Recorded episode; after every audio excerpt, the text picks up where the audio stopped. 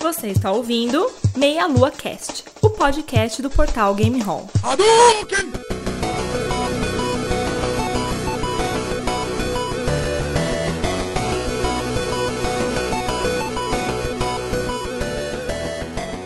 Saudações, queridos ouvintes. Estamos começando aqui mais um Meia Lua Cast. Eu sou André Bach, estou aqui com Rodolfo Cunha, E aí, galera? Caio Nobre Fala, meus amigos. e com nossa convidada especial aqui, Ana Ribeiro. E aí, galera, beleza? Tudo bom, Ana? A Ana, ela, para quem não sabe, está desenvolvendo né, o primeiro jogo brasileiro para o famoso aí e esperado Oculus Rift. Todo mundo aqui fica bem curioso, né? Muita gente ainda não pôde experimentar aqui no Brasil. E ela está desenvolvendo um jogo chamado então Pixel Rift. É, é, poxa, eu fiquei até agora nervosa, porque pesou agora a responsabilidade. É verdade.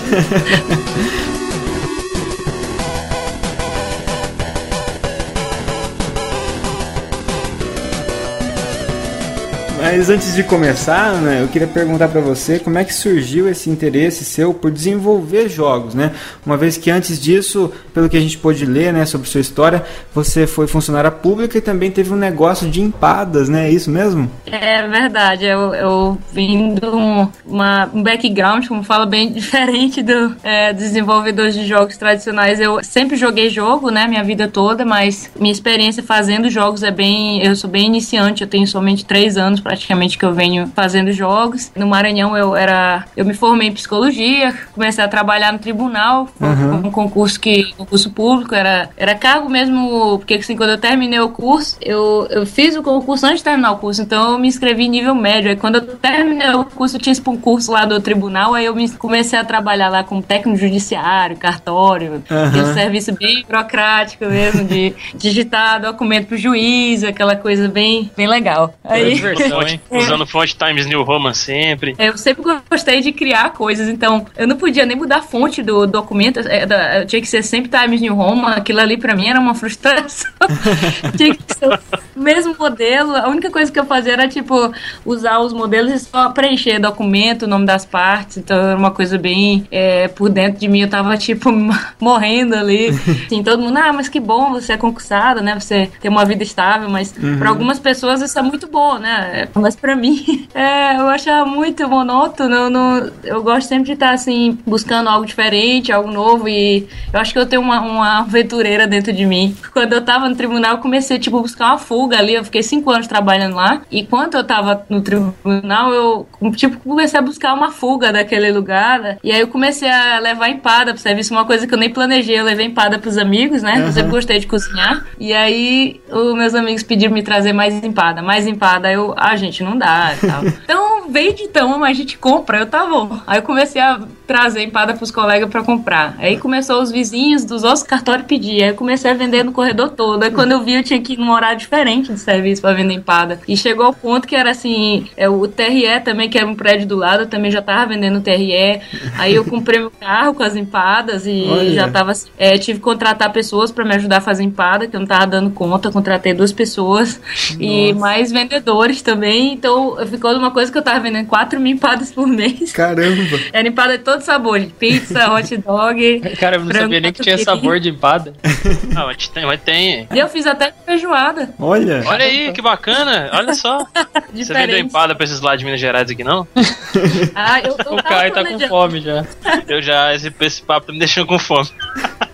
Eu sinto falta das empadas. Eu comi empada todo dia pra testar a qualidade, né? Ah, que ruim, né? Esse Olha, nossa senhora. Uma observação que eu ia até fazer quanto a isso, quanto a isso que você falou, de tipo, de você, você ser concursada, né? E, tipo, você entrou naquele ambiente, tipo, começou a ficar bem monótono, porque é um serviço meio que repetitivo, que você começa a fazer todos os dias, é o mesmo lugar, é a mesma coisa e tudo mais. E a gente tava conversando até um tempo atrás justamente disso. Porque pessoas que, tipo, aqui no Brasil mesmo, muita gente fala, nossa, tem que estudar pra caramba pra poder passar num concurso e tudo mais, mas sim, é aquele negócio, realmente o concurso é uma coisa muito boa, te dá uma estabilidade financeira, mas aí tem aquele negócio. O concurso, a partir do momento que você passa, você não corre riscos, entendeu? Porque esse negócio que a gente faz mesmo, a gente mesmo aqui no Meia Lua, isso daqui é um investimento que a gente tá fazendo de tempo e tudo mais, assim, de energia nossa. A gente pode ou não pode dar certo, mas a gente tá dando sangue pra poder dar certo, claro. Eu acho isso bastante incrível mesmo, assim, dessa parte da sua história, porque isso é muito legal. Você largou uma coisa que, tipo, você tinha estabilidade, igual você falou aí, pra poder correr atrás de uma coisa que você gosta, né? Assumir os riscos, fala, não, vai dar certo, né? Perseverança e tal. E olha só que legal onde é que chegou hoje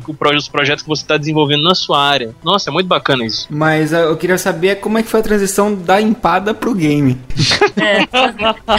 pois é, uma loucura, mas é, pois acho o, o que foi decisivo, acho, em toda essa história, né? Que eu encontrei meu caminho, né? Uhum. Por linhas tortas. Por causa das empadas, eu fiz um, um curso no Sebrae é, chamado Empretec. Foi muito importante, eu acho, na minha vida, que é para pessoas, pequenos empresários que querem abrir um negócio. Porque assim, eu comecei a. Os clientes perguntar, ah, eu quero um restaurante, porque eu quero comprar empada tal dia, não tem. Aí eu comecei a buscar cursos para montar mesmo a empresa das empadas e tal. Uhum. E aí, nesse curso, é, tinha umas perguntas assim, tipo, para você realmente ter certeza que você tá no caminho certo como empreendedor. E aí era para você escrever sobre como planejar, como você quer que o seu negócio esteja em 5 anos, em 10 anos. Ah, eu, ah, eu quero empadas quero mais, empadas quero mais era o nome da empresa.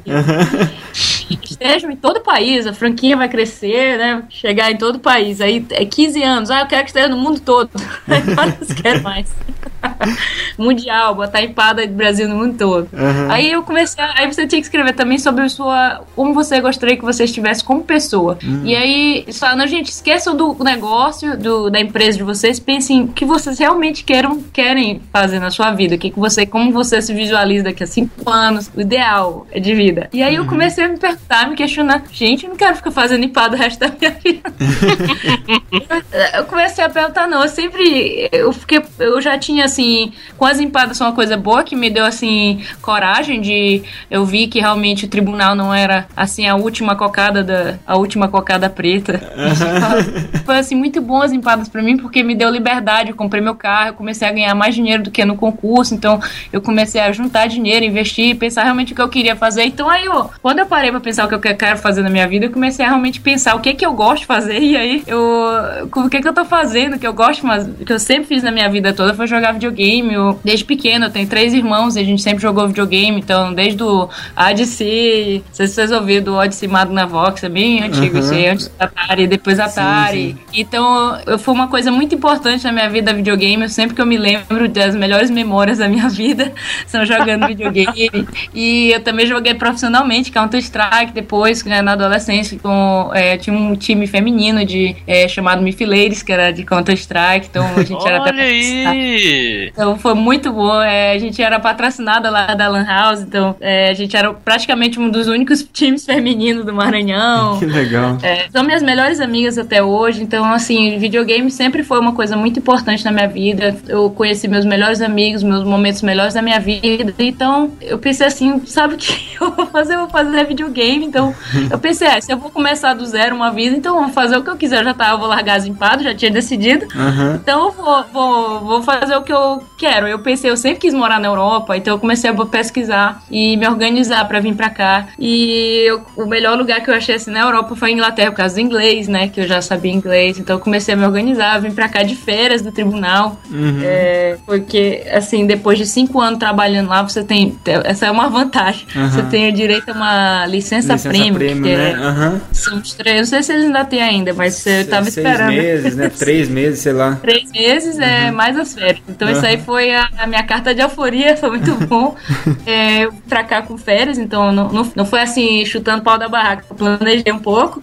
É, aí eu vim e vi que realmente era isso que eu queria. Eu gostei muito aqui. Aí eu vendi sorvete até nessa época que eu tava aqui. Aí eu vendendo sorvete, eu ganhava melhor que o tribunal também. Eu, ah, não. Pagava mal esse tribunal. é, porque também era técnico judiciário, então meu cargo não era muito bom também, eu acho. Assim, um cargo bem nível médio, então não era lá essas coisas. Quando eu, eu voltei, vou, decidi, voltei pra, pra São Luís, vendi o carro, é, vendi tudo que dava pra vender, né? E dei minhas roupas pra minhas amigas. E aí vim pra cá com o dinheiro que eu ainda tinha, ainda tinha dinheiro das empadas, que a gente começou a. que eu tinha guardado, né, pra investir no negócio. É, o pessoal lá das empadas um pouco triste, né? Que eu larguei é, as empadas, mas. Ficou todo mundo eu sem acho que comer. Eu tô no lugar certo agora. Então foi aí eu vim pra cá, fiz um ano de é, é, game, é, programação pra jogos de videogame, que foi C++, né? Foi era bem hardcore. Beleza.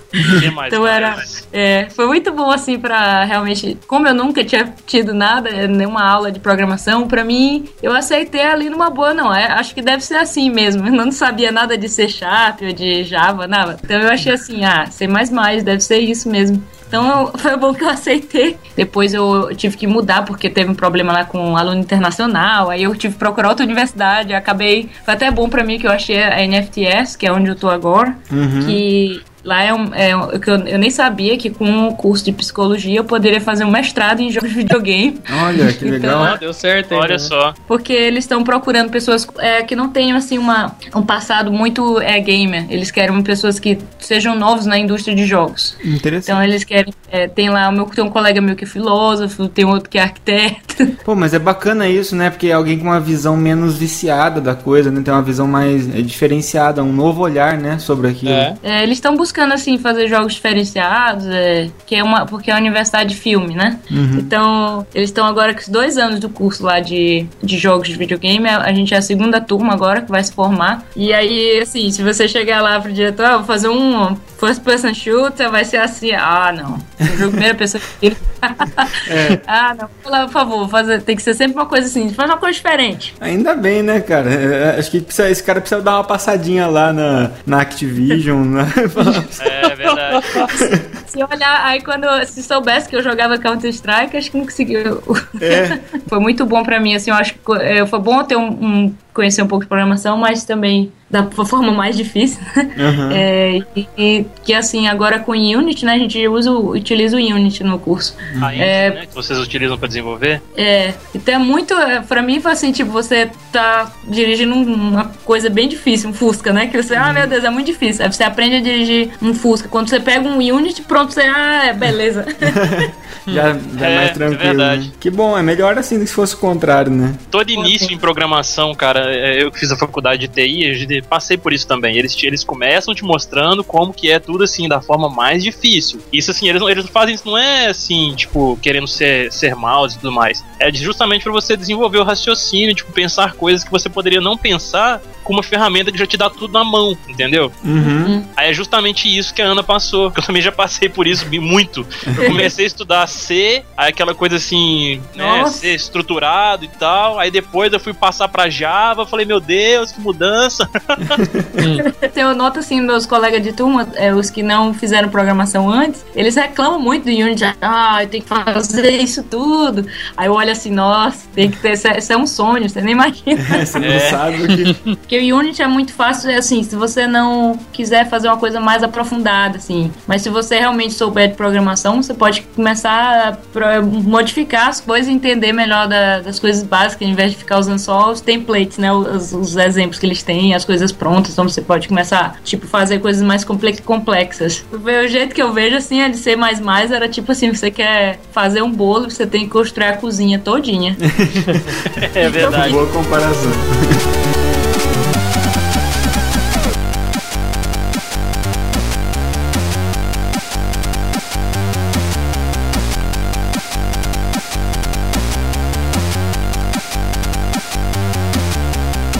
E- sobre o Pixel Rift, né, que é o jogo que você está desenvolvendo pro, pro Oculus Rift, como que surgiu a ideia de desenvolver ele e qual que é a, digamos assim, a premissa básica, né, o, a ideia central do jogo?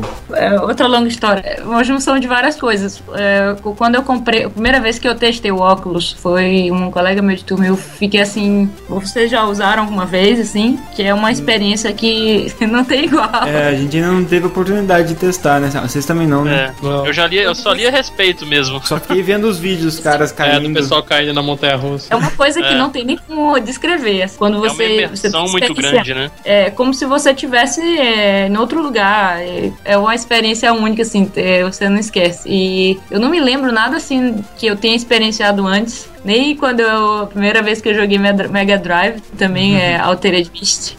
eu Esse é bom. foi um momento assim, marcante. Mas nem isso se compara ao óculos. é, eu acho que foi, é muito. Foi a primeira vez que eu utilizei. Eu, pronto, vou comprar isso aqui. Eu comprei no mesmo dia. Eu encomendei o kit 1, né? E aí comecei a brincar, a baixar os demos na internet. Isso foi ano passado. E aí todos os projetos que, eu- que a gente tava tendo na universidade eu tentava, mas não conseguia usar o óculos porque o diretor. O último projeto era tipo, você é de filme, tipo história. E aí não podia ter primeira pessoa, câmera de primeira pessoa. Ele não porque- gosta de primeira pessoa, né?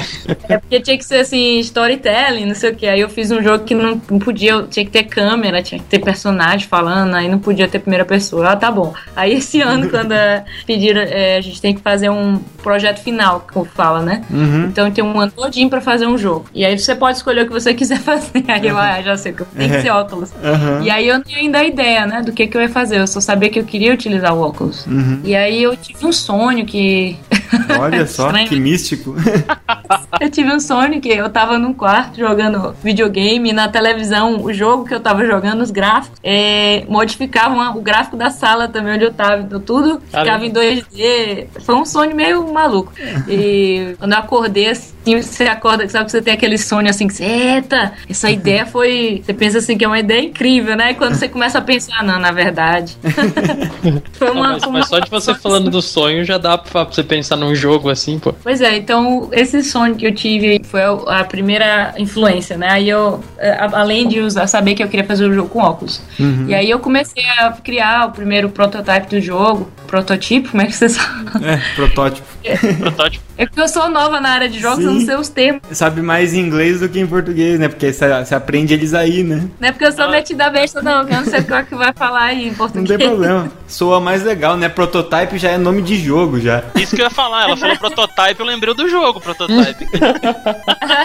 Primeiro, primeiro playtest, do, a primeira cena que dá pra jogar do jogo. Uhum. Aí eu comecei a criar a sala de estar, e a ideia primeira era você sempre jogando o jogo dentro da sala de estar. E aí eu sabia que eu queria alguma coisa que você jogasse um jogo, que o jogo modificava o mundo e, e fosse uma viagem no, na, na história de jogos da, de videogame, né? Que eu queria também alguma coisa que pudesse expressar minha experiência de vida, dos, de viver nos anos 80 e ver toda essa explosão que foi, né? Da, do crescimento e o nascimento da indústria de jogos. Então eu queria uma coisa que pudesse também mostrar isso. Legal. E aí eu comecei a fazer o jogo. Teve um bug, um bug no jogo, um, um- que mudou também o caminho da coisa. É, eu, eu criei a sala de estar, tava com a, a televisão lá, o jogo, fiz o tava começando a fazer o jogo de plataforma, né? E aí a personagem do jogo em 2D apareceu. É porque eu esqueci de dizer pra câmera, não mostra esse personagem aqui no mundo real. E ela apareceu assim na sala de estar, aquele personagem em 2D, assim, a sala de estar, e eu fiquei assim, meu Deus! É isso!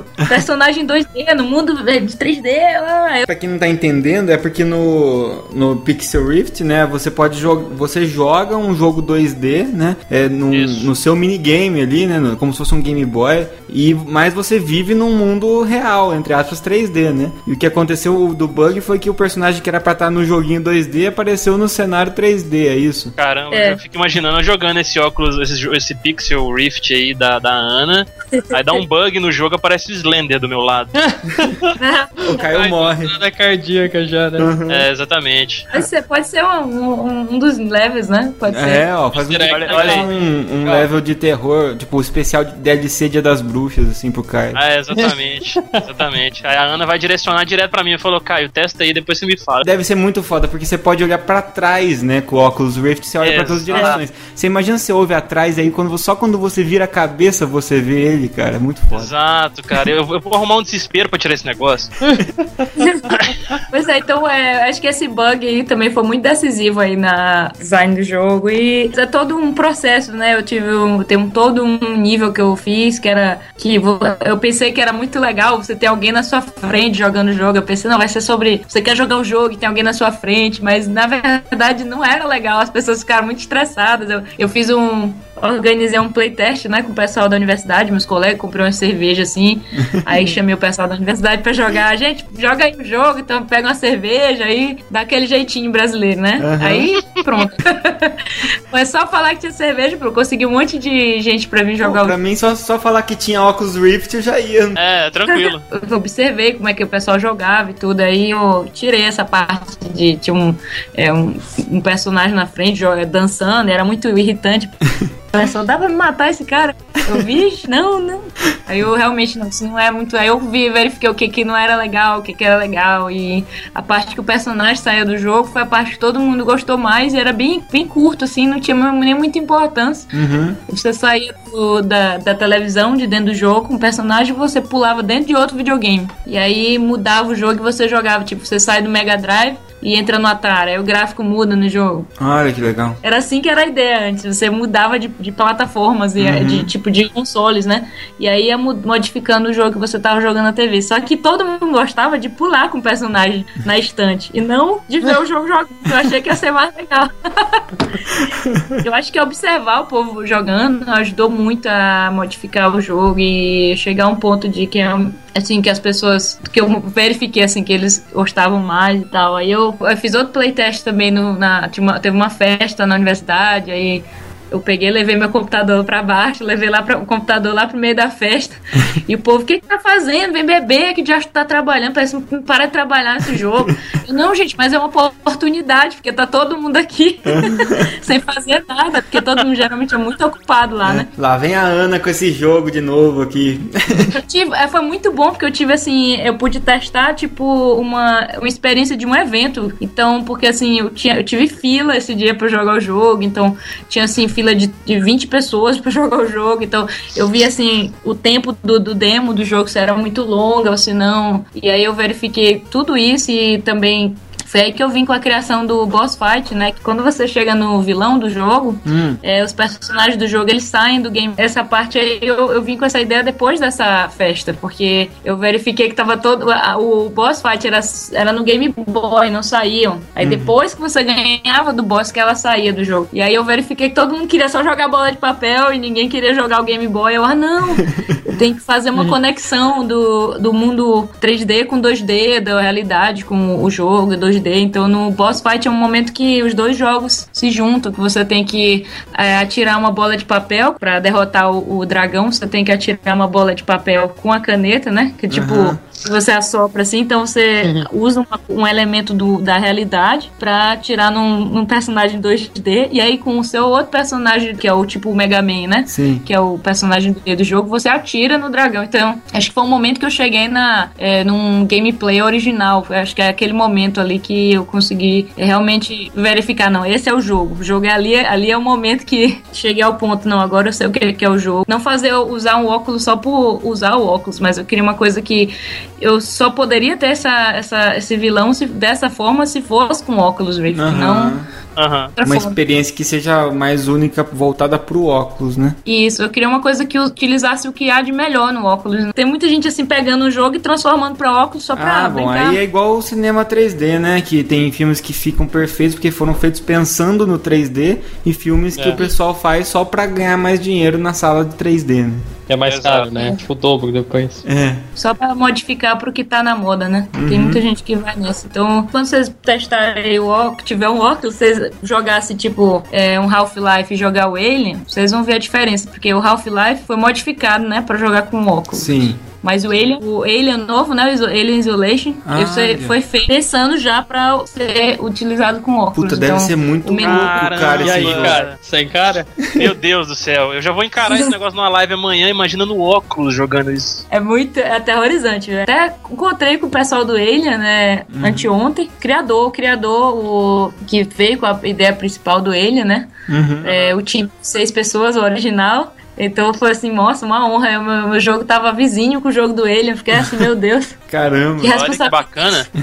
Foi um evento no BFI aqui, que é, é um- um dos ma- maiores centros culturais aqui da Inglaterra, então foi uma oportunidade única, assim, a universidade teve um convite para um jogo é, exibir lá, e aí meu diretor do curso disse que tinha que ser o meu jogo, e aí eu fui para lá, então era tipo Batman, Lego, Alien, estavam cinco jogos num salão assim, e eu tava lá, e aí o pessoal do Alien, muito gente boa, pessoal simples mesmo, carregando as coisas deles e tal, foi muito legal conversar com desenvolvedores assim que eram assim tipo independentes, né? Só eram seis pessoas e agora conseguiram investimento, né, com a Sega e ficou esse praticamente ele é um dos melhores jogos do ano, né? Então Legal. é bem legal conhecer esse povo assim.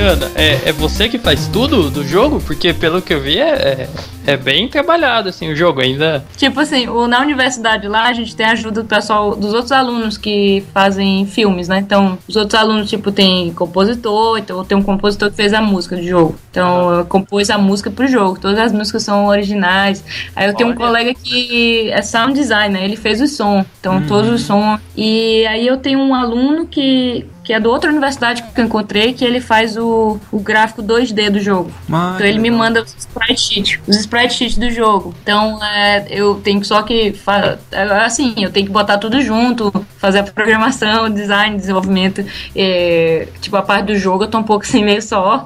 É, tem uma amiga que agora tá entrando mais no projeto, né? Que ela tá começando a me ajudar mais. Ela, ela fez o a, um modelo em 3D da personagem principal. É, mas sim, assim, outro, os outros personagens é, eu tive que modelar a escola, aquelas coisas, mas assim, o personagem do iClone, não sei se vocês ouviram, é um programa que a universidade tem contrato, Ah, que tem, tem uma, tinha umas crianças lá, e eu pronto, é o único lugar que eu encontrei criança, então eu não modelei o personagem de, do zero, não, porque não tem como. É, é- aí eu, ani- tive que animar, né? Assim, tipo, às vezes, é, frame por frame. caramba. É, por isso que a animação do jogo não é. Não, eu não fico, tô muito feliz com a animação, mas é tipo assim, você tem que. Eu tinha que fazer, e aí eu fiz, assim, tipo, mas é muito tempo pra fazer uma animação bem feita e Ah, não fica certeza. assim muito bom.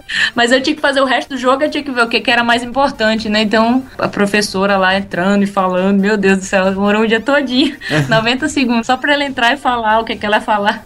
Pô, mas é, eu acompanho aqui o dia a dia do Mário Nakano, que é amigo nosso parceiro do Meia Lua, e ele faz animações, mas no, no caso dele é 2D, né? E aí eu vejo o trabalho que dá, sabe? Então eu imagino que você somando isso como mais uma das tarefas que você faz, né? Com certeza é, é extremamente trabalhoso, né? E não dá pra fazer tudo tão polido, né? E esse é o jogo em si, né? E tem outras coisas, tipo, de fazer o site, de fazer o é, cartão, business card, né? O pôster também. Eu, eu- é, a gente lá na universidade tem um. Eles dão um dinheiro assim que você pode utilizar no seu projeto. Então, a gente poderia utilizar mil libras. Uhum. É, ajuda, né? Aham. Aí eu, é, essas mil libras, eu paguei uma pessoa pra fazer o logo do jogo, que é só o nome. Só pra criar aquele logo. Foi Sim, 160 libras. Nossa. Aí eu vi, Maria, aí quanto sai pra fazer o pôster? Aí ele, ah, mais 160. Eu, ah, não dá, eu não tenho condição, porque eu tenho Caramba. que imprimir o pôster também, né? Tem que imprimir o pôster, tem que imprimir os cartões, tem que imprimir. Então, o meu dinheiro todinho, é, todo o meu é, dinheiro que eu tinha foi pra marketing e eu paguei dois atores pra fazer a voz, né? Que a gente gravou Ah, a voz de dois legal. atores. E tem um comercial do jogo também, o trailer que a gente gravou na universidade. Então tem essa vantagem, porque eu tô na universidade de filme. Hoje eu vou aproveitar tudo que tem aqui da universidade fazer Verdade, um filme. Aí a verdade. gente peguei os colegas, conheci, tinha- peguei meus colegas que eu tinha lá e conversei com eles. Vamos fazer esse comercial assim. Então quando eu falei que era anos 80, todo mundo se animou. E aí eu consegui um cinematógrafa, é, uma diretora de TV, aí a gente teve todo um. Foi como se fosse mesmo filmar um, um filme, me senti diretora de filme, foi muito legal. e aí a gente filmou. O filho de uma colega minha fez o garoto jogando o jogo. Aí um outro amigo meu me ajudou construindo o videogame, porque a gente tinha que ter um videogame na cena, né? E aí a gente praticamente pegou tampa de, de leite, tampa de não sei o que, colocou um, colocou um pedaço de plástico que a gente encontrou. e aí o controle que o menino tá jogando é, é um rádio antigo, e a gente botou, colou assim umas tampas de café, umas coisas em cima e parece um controle antigo também.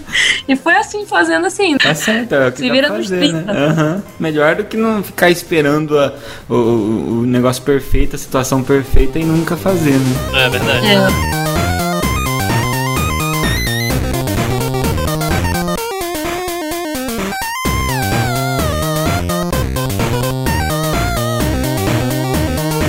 Você acha que existe uma diferença muito grande entre. Tudo bem que você é, é nova no- na parte de desenvolvimento, mas você acha que existe uma diferença muito grande en- entre desenvolver um game para um, pra um console normal ou computador mesmo, tradicional, e para um game para óculos Rift? O que, que muda entre essas duas coisas na hora de programar? Eu acho que modifica muito é, o design do jogo, o controle, é, menus, essas coisas assim, porque não tem como ter uma, uma imagem na, na cara da pessoa que tá jogando o jogo, porque você, quando você bota o óculos, é como se a gente estivesse no mundo real aqui, né? Então imagina que tem uma. que alguém pregou assim na tua, nos teus olhos, assim, uma, uma- um texto assim, não tem como você tirar o olho, é horrível. Aham. Então, muitas coisas que tradicionalmente funcionam nos jogos é, de PC, de monitor, de tablet, é, não funcionam no óculos, é porque é uma nova mídia, né? Então, é, você tem que sempre imaginar que as coisas têm que estar no mundo e não no, na tela. né? Então, assim, você não tem. Os menus tem que ser sempre alguma coisa que você possa acessar no mundo, né? Uhum. Então fica difícil de utilizar é, os menus tradicionais. Então, do jeito que eu coloquei no meu jogo, eu tentei, eu, tento, eu tô tentando colocar assim, você tem que olhar pro jogo, pro videogame. Sim, para Boy. elementos 2D do mundo em que você vive, né? Tipo uma parede, uma TV, um, um videogame. E sempre uma distância, assim, que você tem um descanso dos seus olhos, que a pessoa pode olhar se quiser. Não uma coisa que tá pregada na cabeça da pessoa que ela não tem como fugir, assim. É, é muito ruim. É, porque tem pessoas fazendo já jogos que você anda e você se movimenta, tipo da montanha russa e tal, né? Uhum. Mas eu, eu queria um jogo que você pudesse sentar e jogar mesmo, não um jogo que fosse uma experiência de 5 segundos e a pessoa, ah, eu vou vomitar. É, eu queria um jogo que fosse, que fosse jogável pra pessoa, pelo menos jogar por, por o máximo possível, né? Então é, eu tive que fazer um jogo, eu evitei ao máximo não ter movimento, você estar sempre sentado e, e o que eu notei é que eu dei uma pesquisada, né? Que você se sente essa náusea que a pessoa sente quando joga, a pessoa sente, parece que você tá de ressaca, é horrível. é porque o seu cérebro fica tentando entender o que tá acontecendo. É. É muito informal. Aí você tá sentado aqui, mas você se vê, tipo, caindo, é, É, dá subindo, um descendo. bug, né? Porque teoricamente, se você tá caindo, os seus músculos informam o teu cérebro que eles estão caindo. Só que aí seu cérebro tá enxergando que tá caindo, mas seu músculo tá parado, né? Então dá um conflito. É muito conflito, aí dá um bug no cérebro, e aí dá essa. É, foi assim, um pouco difícil, né? Imaginar fazer um jogo o tempo todo sentado. É, pensei que ia ser muito chato, mas acho que não, não foi tão ruim assim pro gameplay, porque eu acho que foi mais importante ter um jogo que as pessoas não se sentem mal né, depois de um minuto, que o jogo que a pessoa tá se movimentando e Você acabou dando dinâmica pro jogo de outra forma, né? Não com a movimentação do próprio personagem, mas com as, as coisas que acontecem o tempo todo ao redor desse personagem, né? Isso que eu tentei, sempre manter alguma coisa interessante ao redor que você possa interagir com. Você tem que se movimentar. Então, por isso que eu, eu acho que a, atirando bolinha de papel é uma forma boa, porque você não tem que se movimentar e você acaba podendo interagir com muitas coisas. Que eu acho que é di- difícil, assim, com uma mídia nova, assim, é você, a gente praticamente tá aprendendo é, e desenvolvendo. Não tem, assim, regras ainda estabelecidas, o que que é certo, o que é errado. Então, Verdade. Aí eu, assim, eu procuro sempre estar olhando o que, que os outros estão fazendo, os desenvolvedores. E tem o, óculos, é, tem o site do óculos, onde todo mundo posta, né, o que tá fazendo. Eu postei lá o Pixel Rift, tem outros jogos. Então a gente tem uma comunidade boa conversa com os outros desenvolvedores, vê o que, que tá fazendo. E tem várias outras tecnologias vindo agora, né? Outros que eles que tá acontecendo é que as pessoas estão agora é, verificando óculos com Kinect, óculos com. Estão utilizando outras tecnologias, ver o que, que funciona, o que, que não funciona. Tem até um. Tem até um novo agora que você coloca e checa o teu músculo. E, e aí vai dar o movimento da tua mão. Que você coloca uma pulseira, né? E aí o movimento que você faz na sua mão, os sinais, é, ele capta. Então tem gente fazendo também é, coisa com isso que é interessante. Então não precisa nem de câmera, não precisa. Porque os outros, tipo Kinect, ou, e tem um outro que você pode botar uma. Tipo motion capture das mãos, né? Uhum. Que pega uma. Sim, sim. Esses outros eles utilizam câmera. Então quando sua mão sai da câmera, se você não estiver olhando para suas pra sua, olhando para a mão, Uhum. é, na hora do movimento, aí perde a posição da mão, aí tem até conseguir, tem que olhar de novo para a mão, para achar a mão. Mas essa pulseira não, você bota a pulseira, você pode estar com a mão atrás do corpo, ela sabe onde sua mão tá, então Essa questão do óculos Rift aí mesmo, eu lembro o, aquele programa que passa na Record, do Roberto Justus lá, o aprendiz mesmo. É, teve uma prova deles lá que eles tiveram na última edição do programa, que eles utilizaram o óculos Rift no, numa prova de teste de líder lá, que você tinha que procurar sinais. Era um, tipo um cenário todo fechado, tipo um ambiente de terror mesmo, assim, no, no- numa tumba, alguma coisa do gênero assim. Aí a pessoa tava com o óculos Rift, com o controle na mão. Aí, tipo, ela tinha. Ela vai, ia só se movimentava com o controle pra, e, tipo, ela mesma ia procurando os sinais lá, que ela tinha que achar os sinais pra poder achar o determinado caminho. Dava pra ver mesmo a pessoa, assim, ela que ia jogando, jo jogando o jogo, né? mesmo se movimentando. E, tipo, à medida que ia acontecendo as coisas lá no, no, no cenário, porque à, à medida que ela ia se controlando, ela só ia andando no controle, né? O resto ela fazia tudo pelo óculos. Aquela questão da imersão que você falou lá mesmo, é, dava pra você ver o, o tanto que a pessoa ficava, tipo, incomodada com aquilo.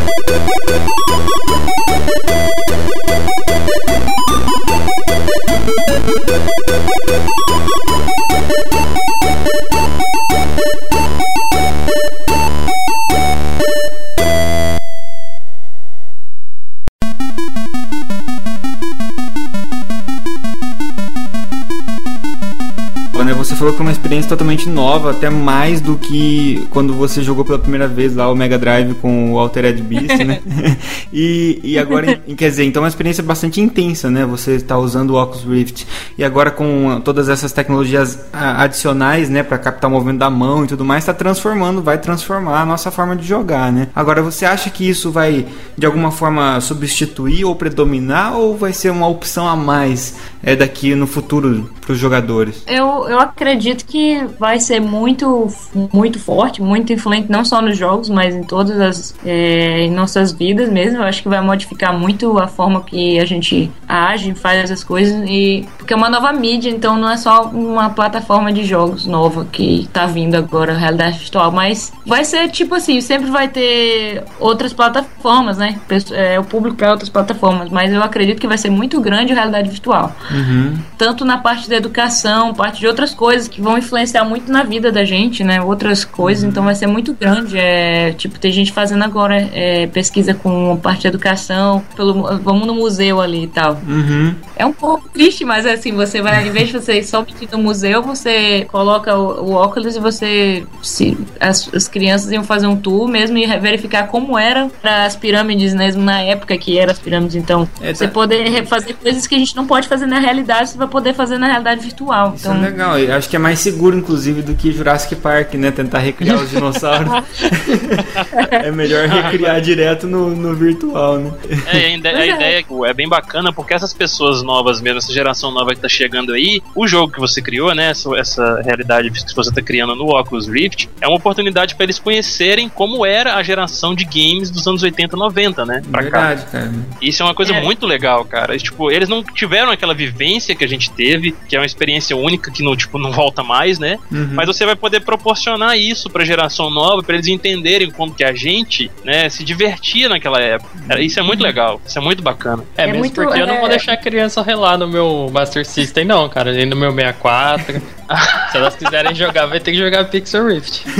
mais seguro. É, mais seguro pro, pro, con- pro console, né? É, semana passada, final de semana passado, final de semana agora? É, final de semana agora, eu tava num evento é, de jogos e tinha muitas famílias lá, muita criança, muito pai e tal. E foi muito legal de ver, assim, os pais é, chegar e falar assim: olha, nossa, você vai jogar um Game Boy nesse jogo. Ah, você tem que ir falando pros filhos dele, você tem que jogar. Você vai ver como é que jogava na minha época.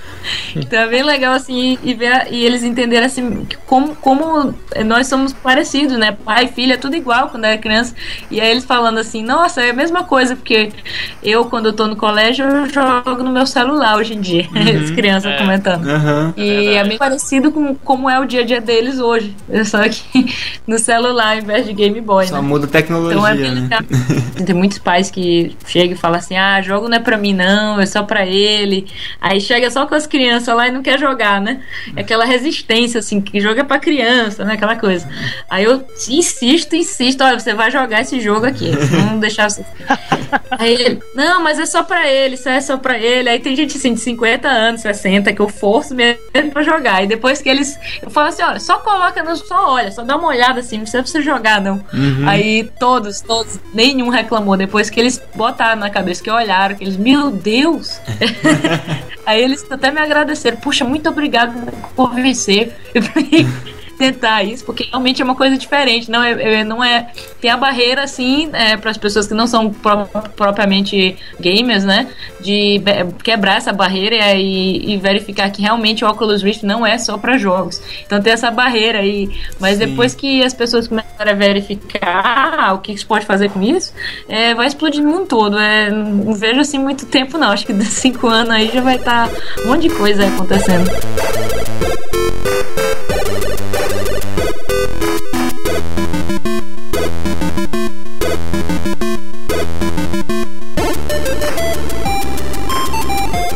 Puxando, fazendo um gancho aqui rapidinho no que você acabou de falar, que não, de não ser só pra jogos, uma coisa muito interessante que eu li a respeito também foi uma ideia que você tava de tipo usar o Oculus Rift como modo de terapia para combater o Alzheimer, você tava com essa ideia também, né? Isso. É até a minha dissertação que eu tô fazendo aqui é, é vai ser sobre isso. É, mas eu também tô, tô vendo, ainda tô, ainda tô escrevendo, então eu tava até pensando em fazer uma coisa mais ampla, é, voltada para pessoas que estão no ambiente hospitalar, né? Sim, nossa, É, legal, legal. Quando tipo, porque assim, eu queria uma coisa que também pudesse, pudesse utilizar um pouco da minha experiência em psicologia. E quando eu fiz psicologia, eu, eu também tive uma. Eu fiz um estágio num um hospital com crianças que tinham câncer, né? Então, eu me lembro muito isso, né? Então eu tava pensando, poxa, seria legal se, se essas crianças tivessem um óculos, elas pudessem, tipo, escapar um pouco daquele ambiente. Tem até, eu tava pesquisando, tem gente já fazendo algumas coisas com óculos, tem, é, teve, tem pessoas que tiveram, tipo, é, queimaduras graves, eles estão é, utilizando óculos para você, para amenizar a dor, né, da- das queimaduras, eles colocam ah, você num óculos Rift, você joga, tipo, jogo no gelo e vê um monte de, e joga bola de, de Olha, neve fica e, re- sensação refrescante. Ah, cara, que É. doido. pacientes com- com- falando que, que realmente ajuda, né, a aliviar a dor, que inconscientemente de- eles sentem que mais é, refrescante e esquece um pouco a dor. Então tem também pessoas que estão utilizando tipo na numa, uma operação. Teve um, eu olhei também, teve uma operação que colocaram na pessoa que estava sendo operado o óculos para a pessoa não olhar o ambiente da não, não ficar olhando a, a operação porque é muito estressante. Aham. Então a pessoa coloca o óculos e se vê num outro lugar, numa praia, Olha uma coisa aí, assim. que bacana. Então a gente pode falar agora que estar no hospital nunca foi tão divertido, né? Nossa senhora. Esse cara. Valeu, Kai. Um campo muito interessante, assim, eu quero muito fazer uma coisa assim, que envolva, tipo assim, esse ambiente, né? Que você não pode sair desse ambiente, uma forma de escapar sem você ter que se movimentar desse lugar, né? Isso é muito legal.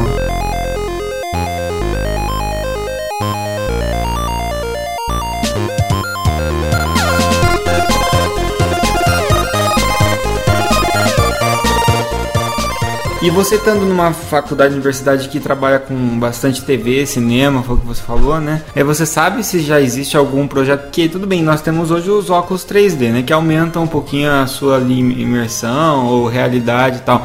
Mas existe algum projeto de para assistir coisas no, no Oculus Rift, como se você estivesse no meio ali, sei lá, vai assistir uma batalha no exército e você tá na pele de um dos, dos soldados. E tem, tem filme sendo feito, tem é, uma câmera que criaram que é 360 graus, né? Uhum. Então você bota essa câmera e você filma tudo. E aí você pode acessar essa câmera e mover sua cabeça dentro desse mundo. Então é um filme. Você tá dentro do filme. Desse filme que saiu agora, Interstellar, fizeram, é, não o filme todo, mas fizeram tour pela nave, né? Usando óculos. Então o pessoal podia ir é, e visitar, entrar dentro da. fazer um tour dentro da, da nave, na realidade virtual. Cara, animal. Então tá começando. Daqui a pouco a gente evolui pro, pro Neuromancer e depois pro Matrix, e aí fudeu o mundo. É.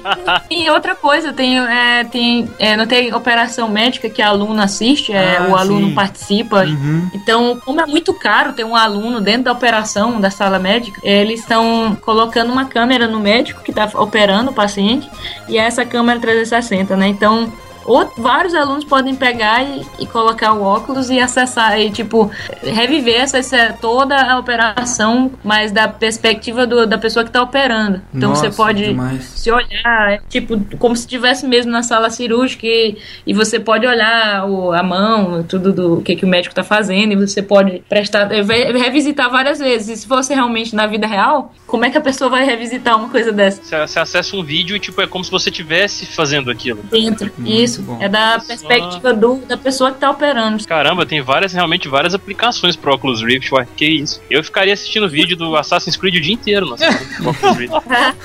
Ficar vendo de parkour, né? Vídeo de parkour. Exatamente. O cara ia querer espionar o Ezio tomando banho, cara. Boa!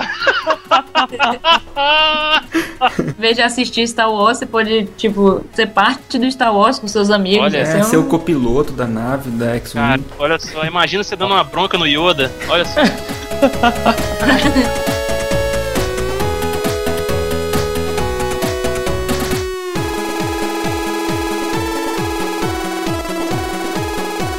Ana, eventualmente, pra quem tiver por aí um óculos, ou daqui a pouco quando eu comprar um, porque você tá me fazendo vontade, É, muita vontade. é.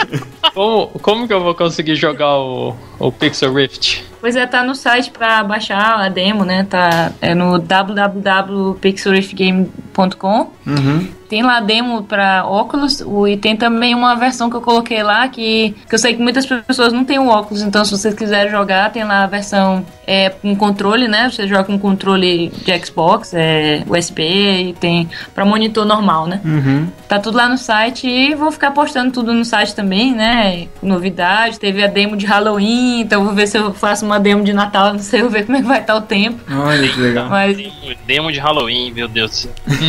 é, eu tenho, eu- eu tenho você sempre manter alguma coisa nova pra o pessoal não, não ficar cansado, né, da mesmice. Então, mas é, é ano que vem, né, tem que fazer o jogo todo, então é, o- plano é lançar o jogo ano que vem, então final do ano que vem por episódios. O curso tá terminando agora, né? Então eu tenho que ver meu visto, né? Porque meu visto termina também. Então agora a gente tá com negociação aí com o investidor. Eu ver o que, que vai fazer. Ah, legal. Porque conseguiu o visto pra ficar, porque assim, meu time tá aqui, então eu quero ficar aqui, porque meus contatos estão aqui, então Claro, pra terminar né? o jogo seria É melhor. verdade. Aí, vamos aproveitar aí, hoje, dia 28, sexta-feira, ver se a gente acha um Oculus Rift na promoção Na da Black Black Friday. Friday.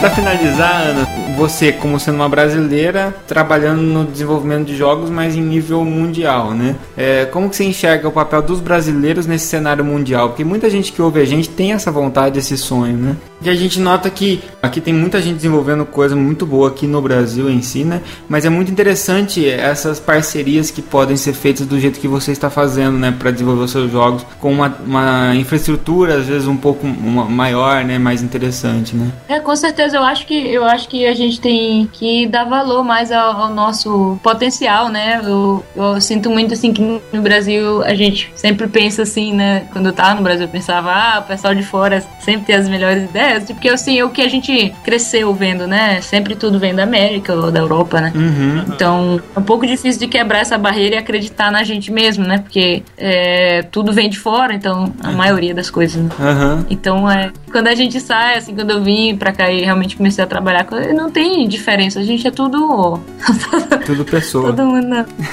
é, pessoa. Então, é, eu realmente eu noto que nós somos diferentes, né? No brasileiro, a gente é um povo mais. que se dá melhor com problemas. Eu acho que a gente, a gente aceita melhor problemas. É, pelo menos aqui na Inglaterra, que eu percebo muitas pessoas são muito estressadas. Uhum. É, talvez é por isso que tudo funciona aqui, porque eles reclamam bastante. Então, como eu vim assim do Maranhão, então eu, eu, eu me acostumei assim com, as, com os problemas do nosso país, né? Uhum. Tipo, asfalto, buraco na rua, é, essas coisas. É, a segurança, né? Que né, no Brasil ainda não tem comparação com a daqui. Eu, Uhum. eu ando, tipo, eu venho da universidade andando pra casa três da manhã, coisa que eu nunca faria no Maranhão, nunca. É. É. Coisas, coisas simples que a gente que eu a gente dá valor, Uhum. eles não dão aqui porque a gente vivenciou coisas, assim, eu vivenciei coisas que eles não sabem, eles não têm noção de como é. Verdade. É, não ter não ter coisas simples, tipo segurança, é uma coisa tá na parte mais baixa da- das coisas mais simples da pirâmide, a gente dá valor, porque assim, aqui segurança, essas coisas, então e, eu o tempo todo eu tô feliz, daí eu noto que assim, tem muita gente aqui que tá o tempo todo reclamando e, e eu fico assim, sempre muito feliz, ah, isso aqui é uma maravilha, tipo assim, você fez C++, você vai pro Unity, Isso. né? Então, O Brasil é C++ e a Europa é Unity, né? assim, nossa, aqui é tudo muito bom. Aí o pessoal reclama, ah, o pessoal aqui na a rua é horrível, tudo desorganizado. Meu Deus, tá tudo maravilha. Ah, tem um buraco na rua, o povo reclama. Gente, tá uma maravilha. De valorizar essas coisas, porque eles sempre tiveram, né? Então eles não tem noção de que é não ter segurança, não ter é, essas coisas mesmo básicas. A gente tem muita força, é, é, eu acho que é por, por isso, por ser um povo batalhador.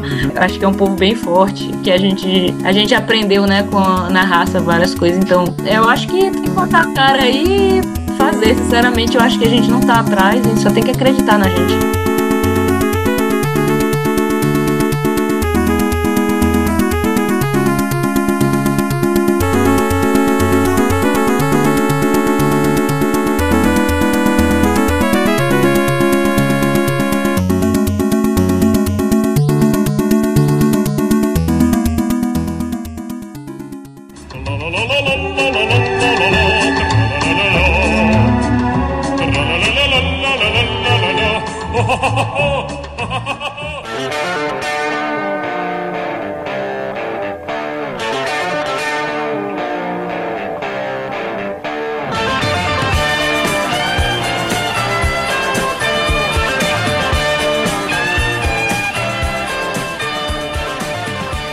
Bem, pessoal, estamos aqui nos aproximando do final desse podcast e antes de mais nada, eu gostaria de convidar todo mundo a participar do nosso aniversário. Aê! Aê! O dia 21 de dezembro é aniversário do Meia Lua pra Frente Soco. Vamos completar dois anos, né? O Meia Lua Cast vai completar dois anos e junto com ele o, o site, a fanpage de modo geral, porque começou tudo meio que junto, né? E daí pra comemorar isso a gente tá fazendo duas ações, né? Uma na verdade é pra gente ter um feedback dos nossos ouvintes, saber o que, que o pessoal tá achando dos podcasts, do site, da fanpage. E a outra ação é coletar então o depoimento do pessoal que nos ouve. Então você aí que tá nos ouvindo pode enviar um depoimento em áudio e participar do nosso próximo podcast lá de, de aniversário. Tipo assim, aquele. Ah, mal conheço esses babacas, mas o que dizer deles, sabe? É, Igual do Norkut, assim, depoimento. É, e, Mais ou e é aquilo, isso. né? Falem, falem bem e tudo mais, e falem dos integrantes também, só falem mal do Rodolfo. Isso, é. Aí tudo bem, aí beleza, a gente vai, a gente vai deixar. Mandem então qual foi a sua experiência com o Meia Lua pro Frente Soco neste ano que passou de 2014, né? Qualquer coisa que você quiser falar, o que você gostou, um episódio especial ali que você achou legal, ou algo sobre os integrantes, como o Caio disse, fique à vontade, cara. Um áudio por volta aí de uns 3 minutos, não precisa se preocupar tanto com o tempo. E a gente edita, manda o áudio cru. Aí muita gente tem perguntado, mas como é que eu faço pra mandar? Eu não entendo nada disso aí e tal. Você faz o seguinte, você clica no botão iniciar lá do, do seu computador, no, na- na- no campo de busca você põe gravador de som. Vai aparecer o gravador de som do Windows, você põe lá no, no gravar e pronto. E daí você manda o áudio pra gente. Então, quem tiver interesse, aproveita agora para você não esquecer. Você de- pode até dar um pause aqui no cast. Você desce lá no- na rolagem ali. No final do, do post tem um link que vai direto para essa explicação melhor.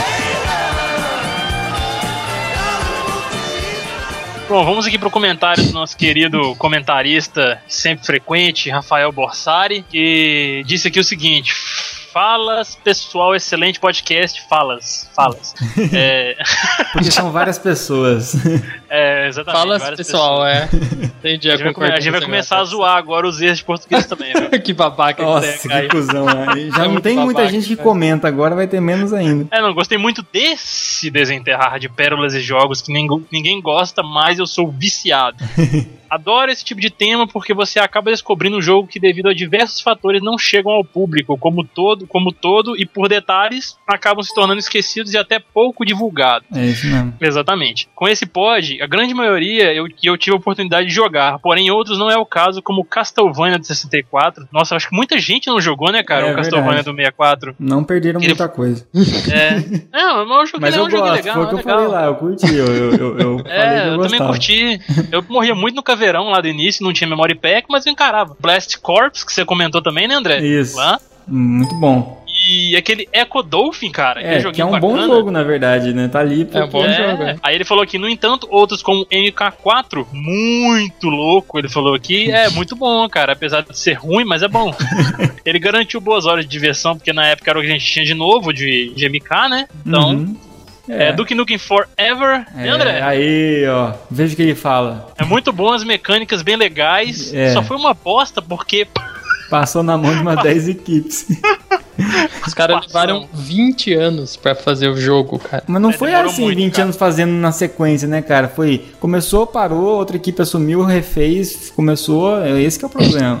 Cada um foi cagando um pouquinho, É. daí uma merda grandona. É ilegal. E o Dragon Ball Final Bolt, mas ele prefere o Legend, o 2D. Isso, é aquele que a gente comentou. 3.3. É, exato. Alguns títulos que eu joguei, mas foram tidos como ruins ou fracos. Biofreaks. É, é uma bosta mesmo, cara. Nem sei qual que é esse. É um que tinha. Já, é, foi um dos iniciais, assim, do 64 também. E os caras perdiam o braço e tal, era legal isso aí, mas. Mas, Ah, cara. mas era travadão, é cara. Travadão demais. Pô, o jogo era legal pra caramba. Eu joguei ele muito, aluguei ele muito na locadora. Ali, ó. então, é, Blood, muito semelhante ao Hexen e ao Shadow Warrior, porém com mais sangue. Não Esse é conheço. legal, cara. É bom também. Um FPS. Age of Wonders, que é, mais, é, mais, é meio desconhecido, somente alguns conhecem, mas é muito bom. Não É conheço. esse aí. Ele é tipo aquele Heroes of Might and Magic, Ah, sei. só que... Ah, tá. Só que ruim. RPG por turnos, né? Assim. É, mais ou menos. Ah. É, Majesty, simulador de reino fantástico, muito bom também. The Settlers, The Settlers, né? Settlers, que É, fala. isso eu lembro. É bacaninha esse aí. Tá legalzinho. Simulador de colonização bem legal também. É tipo Civilization, assim. É, ma- mais ou menos. Populous nem precisa falar, né? Populous Realmente. é foda, cara. É legal, né? Eu tenho ele aqui no meu Origin até, o Populous. é. Perdi a minha vida em vários sims, né? Sim Earth, Ant, Farm, City, Hospital e afins. Nossa, Tower é o melhor, cara. É somente esses eu, me- eu somente esses que eu me lembro no momento. Também, nossa senhora, o Big Brother, pelo amor de É, Jesus. Esse eu já citei fica pra, pra enquete. É, Cara, exato. vocês acreditam que eu não sabia que existia esse jogo? Sério, cara? Aham. Nossa, é horrível, cara. Eu Eu- fui descobrir esse ano que existia esse jogo, cara. É, e é uma bosta. Aí ele falou aqui no mais, abraço a todos e vida longa e próspera. Olha aí. Ó, valeu, cara. Um dobro pra você. Valeu, cara. Desculpa a minha voz aí, que ela tá meio fodida, meu amor. Que delícia, cara. Muitos Que momentos delícia. de relação, hein, cara.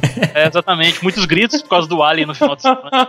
Próximo comentário aqui do nosso amigo Mário Nakano, talentosíssimo. É, ele começa aqui, divertidíssimo, olha só. É, divertido mesmo era jogar o Juju. Ah, é o Eu conheci toque. na época, é. O nome verdadeiro que vim saber depois é Legend of Toki. O jogo ruim. É verdade, cara. Nossa, alugava muito, cara. E é ruim mesmo, difícil jogar. É mó jogo. zoado, tipo. Aquele você- macaco cabeçudo. É, e daí você tem que disparar os coquinhos, sei lá, uns tirinhos, né? É, ele atira pela boca, cara. Outro também que era feio pra burro, mas eu jogava por valer foi o The Cap Attack. Esse era zoadinho também, mas era bom, né? Era bom. Gráfico ruim, personagens bizarros, jogabilidade meio bugada, sons no mínimo estranhos e uma música que, apesar de impregnar no seu cérebro, convenhamos, não é das melhores. Mas com tudo isso é um jogo super divertido. Daí ele termina apertando pro André, pro André, se rola uma live desse É, lá. porque Mega Drive tem que ser eu, né? Então. É, é, rola sim, cara. Boa ideia, inclusive. Tem que fazer um dos próximos aí. Valeu, Mário. Obrigadão pelo comentário. Vamos para o, nosso astro de cinema Michael Corber. Olha aí, rapaz!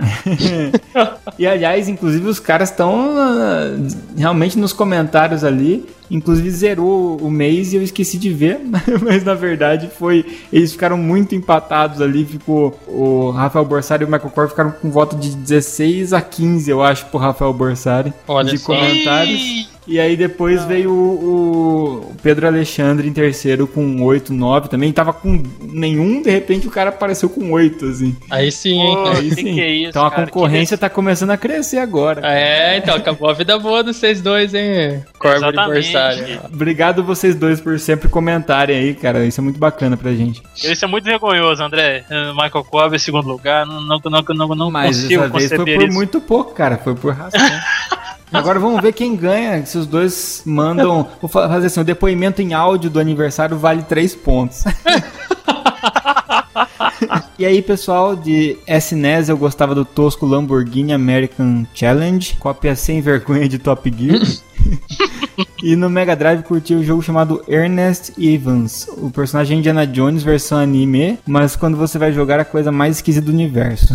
Mesmo assim eu gostava desse game. E ele concordou com o Caio. Realmente Spec Ops The Line é foda demais. Só diz quem é ruim quem não zerou esse game. A história é do caralho. Mais um cast sensacional, parabéns. É, exatamente, Spec Ops, cara, como eu disse aí no cast, joguem, joguem, não, não liguem pra jogabilidade, nem pra gráficos, essas coisas, vocês vão gostar pra caramba desse. Vamos aqui agora pro nosso querido amigo lá do FG Cast, o Filmes e Games, que é o Leandro Valina. Ele diz aqui o seguinte: excelente cast, caras, mas ainda dou mais uns quatro jogos da minha coleção vergonhosa, mas que eu amo jogar. Lembrando que o Leandro também é o defensor do Green Dog, assim como eu.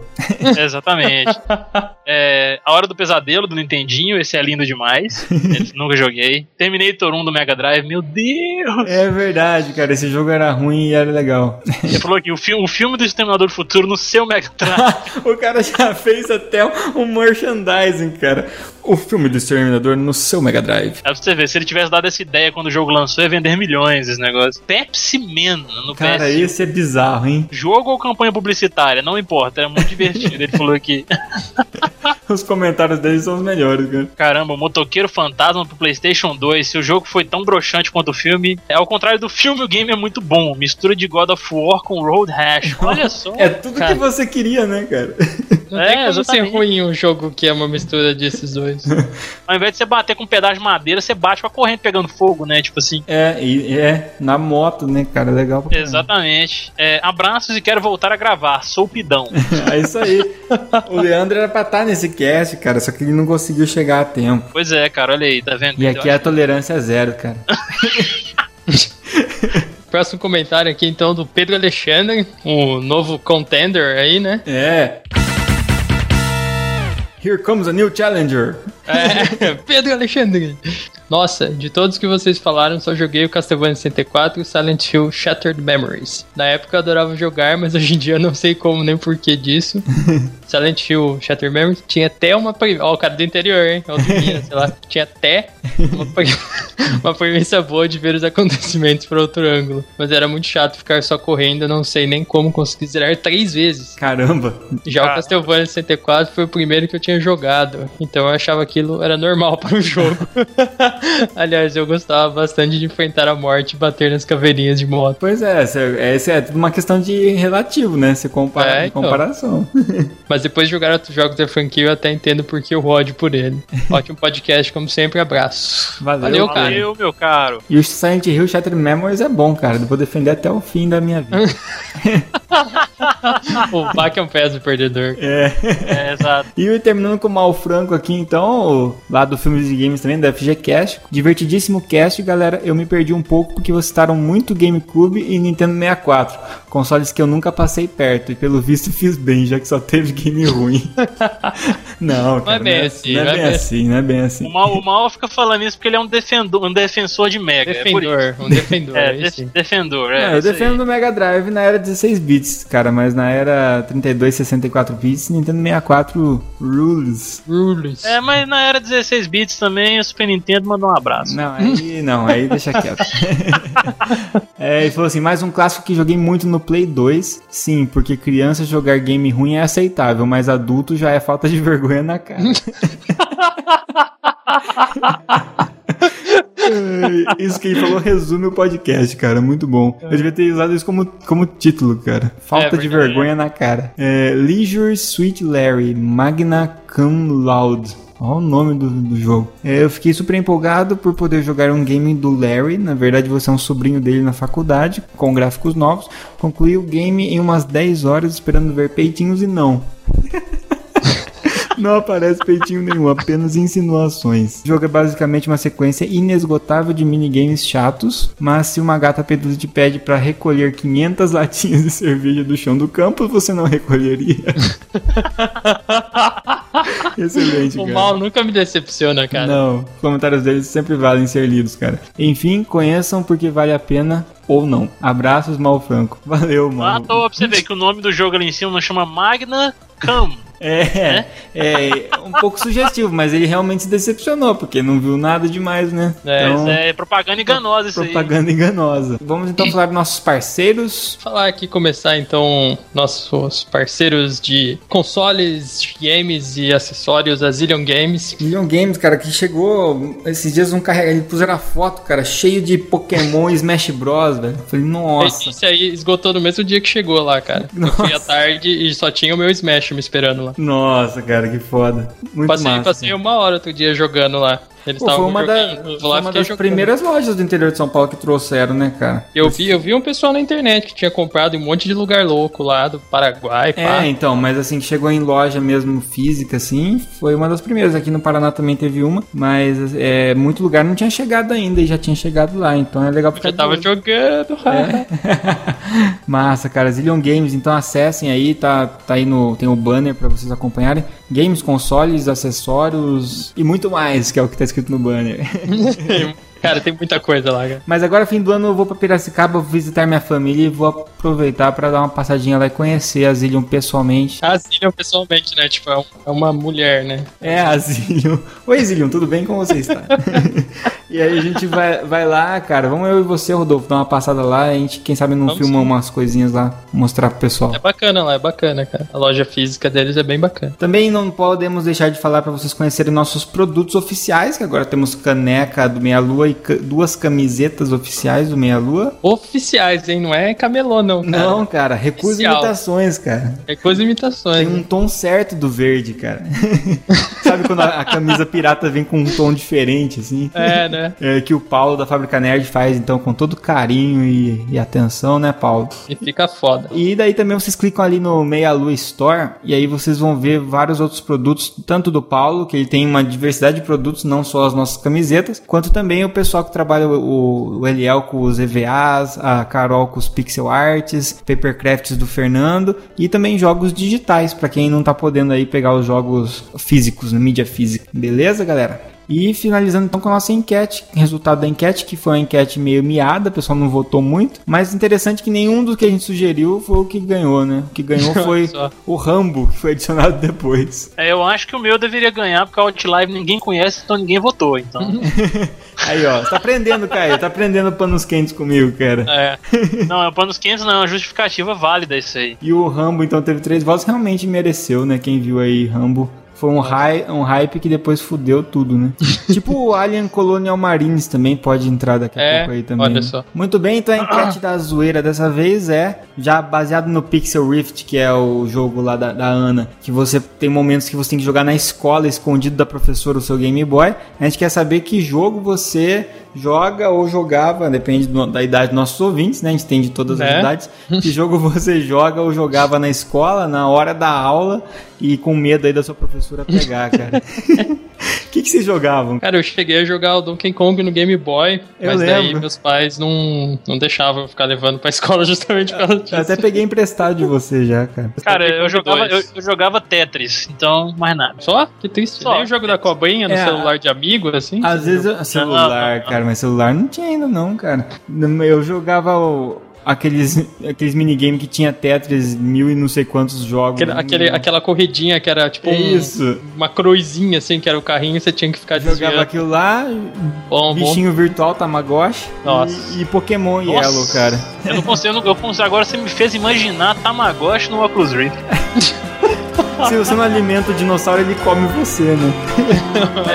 É, exatamente. Imagina aquela, aquela praga daquele bicho ser com óculos Rift, ele te acordando de noite.